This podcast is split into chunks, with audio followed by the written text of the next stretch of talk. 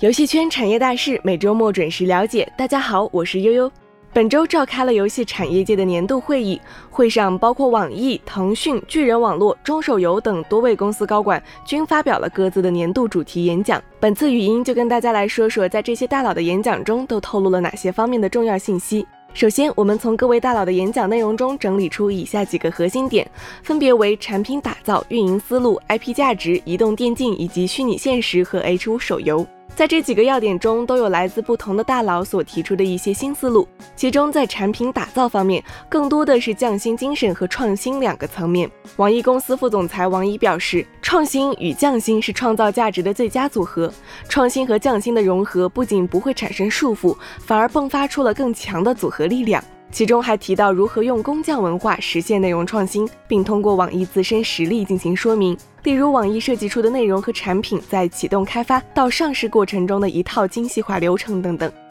另外，巨人网络副总裁吴萌提出，产品打造要持续关注用户体验，重视核心玩法，坚持匠心精神，并通过切身体会来进一步阐述。例如，吴萌提到，重视用户体验做到一次两次容易，而持续做到则很难。在 IP 价值方面，阅文集团执行官吴文辉表示，如今 IP 全产业的生态开发已经由粗放经营的一点零时代，进入了内容连接二点零时代。IP 价值的挖掘也由短线开发走向了长线开发。此外，还表示，游戏与网络文学 IP 的契合度非常高，是最容易改编成功的一种形态。另外，网络文学的读者天然就是改编游戏的潜在用户群，对于游戏的留存和付费率都会有很大的帮助。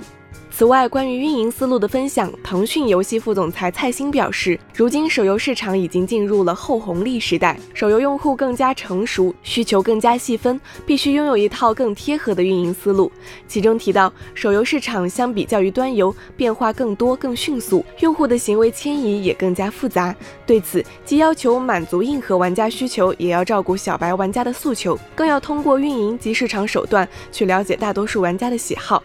其中，蔡兴也。举例说明了腾讯关于这方面的一些思路。他提到了腾讯会针对市场做立体调研，以及对单产品的长线纵深研究。此外，还有一套基于多场景应用的用户画像来进行的精准营销，例如分析出用户的性别、地域、学历、内容题材和风格等用户画像特征，进而为用户推荐更适合他的内容类型。